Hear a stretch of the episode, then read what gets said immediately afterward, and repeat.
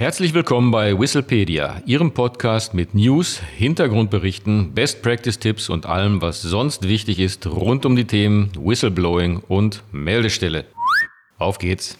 Herzlich willkommen bei Whistlepedia. Hier sind heute Caroline Himmel und Martin Walter. Auch gegen ein Mitglied des Top-Managements des Unternehmens oder der Dienststelle kann ein Vorwurf bei der internen Meldestelle eingehen. Was soll dann getan werden?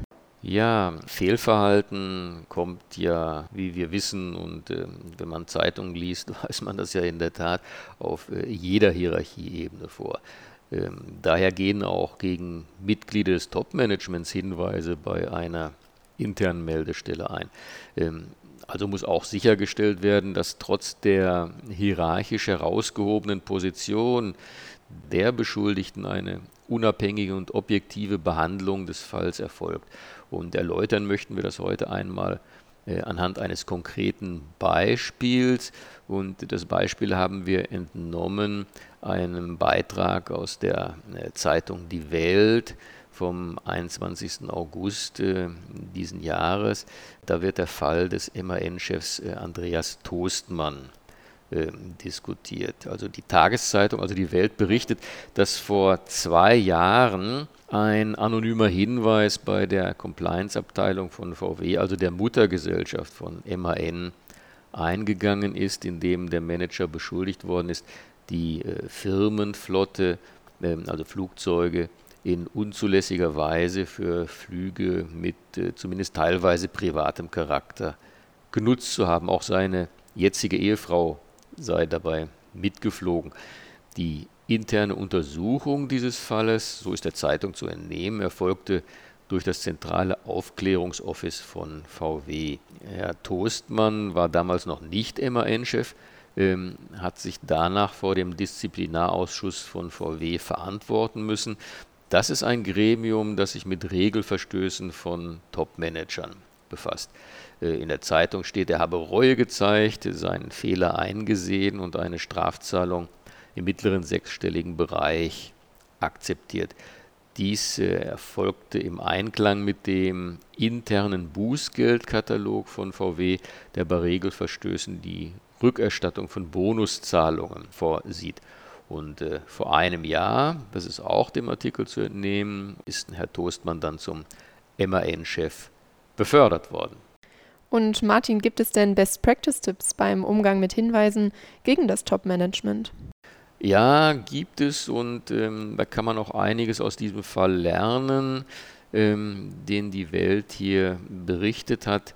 Ähm, gehen wir der Reihe nach mal durch.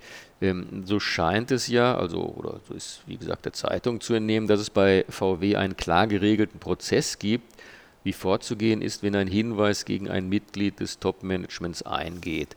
Ähm, das ist auch wirklich wichtig, denn dieser Prozess sollte ja in Ruhe im Vorfeld eines konkreten Hinweises geregelt werden und nicht erst nach dem Eingang eines derartigen äh, Hinweises, wenn dann wirklich Hektik vorliegt und ähm, man ganz kurzfristig Entscheidungen, ganz wichtige Entscheidungen treffen müsste. Nein, das sollte wirklich in, in Ruhe im Vorfeld geregelt sein. Und das zeigt auch, wenn man dieses im Vorfeld regelt, dass das Vorgehen dann neutral und objektiv ist und nicht angepasst an den Einzelfall, also insbesondere an die Person des dann Beschuldigten. Der nächste Punkt, den man entnehmen kann, anonymen Hinweisen wird nachgegangen, auch im Umfeld des Top-Managements. Und ähm, dieser Fall zeigt ja einmal mehr, wie sinnvoll das ist der Hinweis gegen Herrn Toastmann war anonym, aber wie sich hinterher herausstellte, war er korrekt. Dritter Punkt, die Ermittlungen erfolgen zentral und ganz wichtig, der oder die Beschuldigte hat auf das konkrete Vorgehen keinen Einfluss. Das kann ja gar nicht anders sein, äh, trotz der hierarchisch herausgehobenen Position. Wenn dann Beeinflussungen des Prozesses stattfinden würden, wäre das Verfahren ja äh, kaum äh, geeignet, wirklich die, die Wahrheit ans Licht zu fördern. Weiterer Punkt, Sanktionen werden verhängt durch ein Gremium, dem der Beschuldigte nicht angehört und auf das er keinen Einfluss hat. Ich glaube, das ist selbstverständlich. Das Gremium, auch das muss im Vorfeld festgelegt werden und nicht in Abhängigkeit vom Einzelfall. Dann die Höhe der Sanktionen ermittelt sich aus einem vorab personenunabhängig festgelegten Bußgeldkatalog. Da gibt es klare Regeln dafür. Auch das wird nicht im Einzelfall entschieden. Das scheint mir auch sehr, sehr sinnvoll zu sein.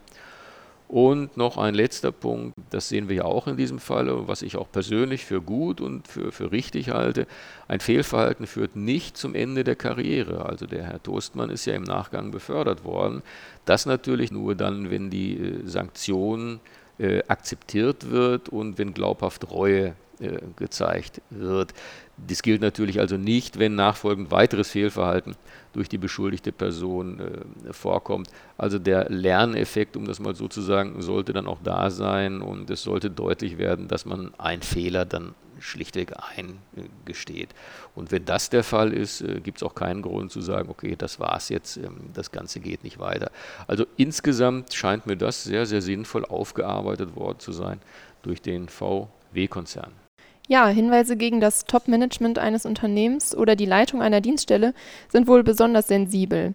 Hier ist es, wie wir wissen, von besonderer Bedeutung, dass Aufklärung und Sanktionierung unabhängig von der beschuldigten Person neutral und objektiv nach vorab festgelegten Regelungen erfolgen.